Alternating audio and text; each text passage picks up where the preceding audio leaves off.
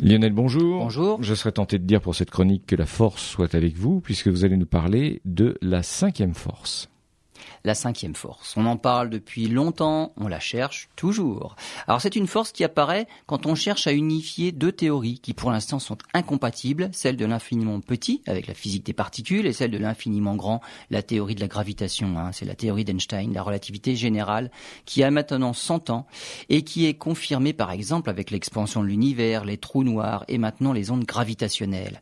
Il faut savoir que la théorie de la relativité générale ne peut être étudiée que dans les cas et elle peut être approximée par la théorie de la gravitation universelle de Newton lorsque les champs de gravité sont faibles, comme autour des planètes ou même des étoiles. Mais lorsque les champs de gravité sont intenses, alors l'écart entre la théorie de Newton et celle d'Einstein apparaît nettement. C'est dans ces écarts que résident peut-être les prémices de la cinquième force. Elle pourrait même expliquer la matière noire. Pour l'observer, les astronomes traquent les mouvements des étoiles les plus proches de notre trou noir galactique, celui qui trône au centre de la Voie lactée. 11 millions de kilomètres de diamètre, 4 millions de masses solaires.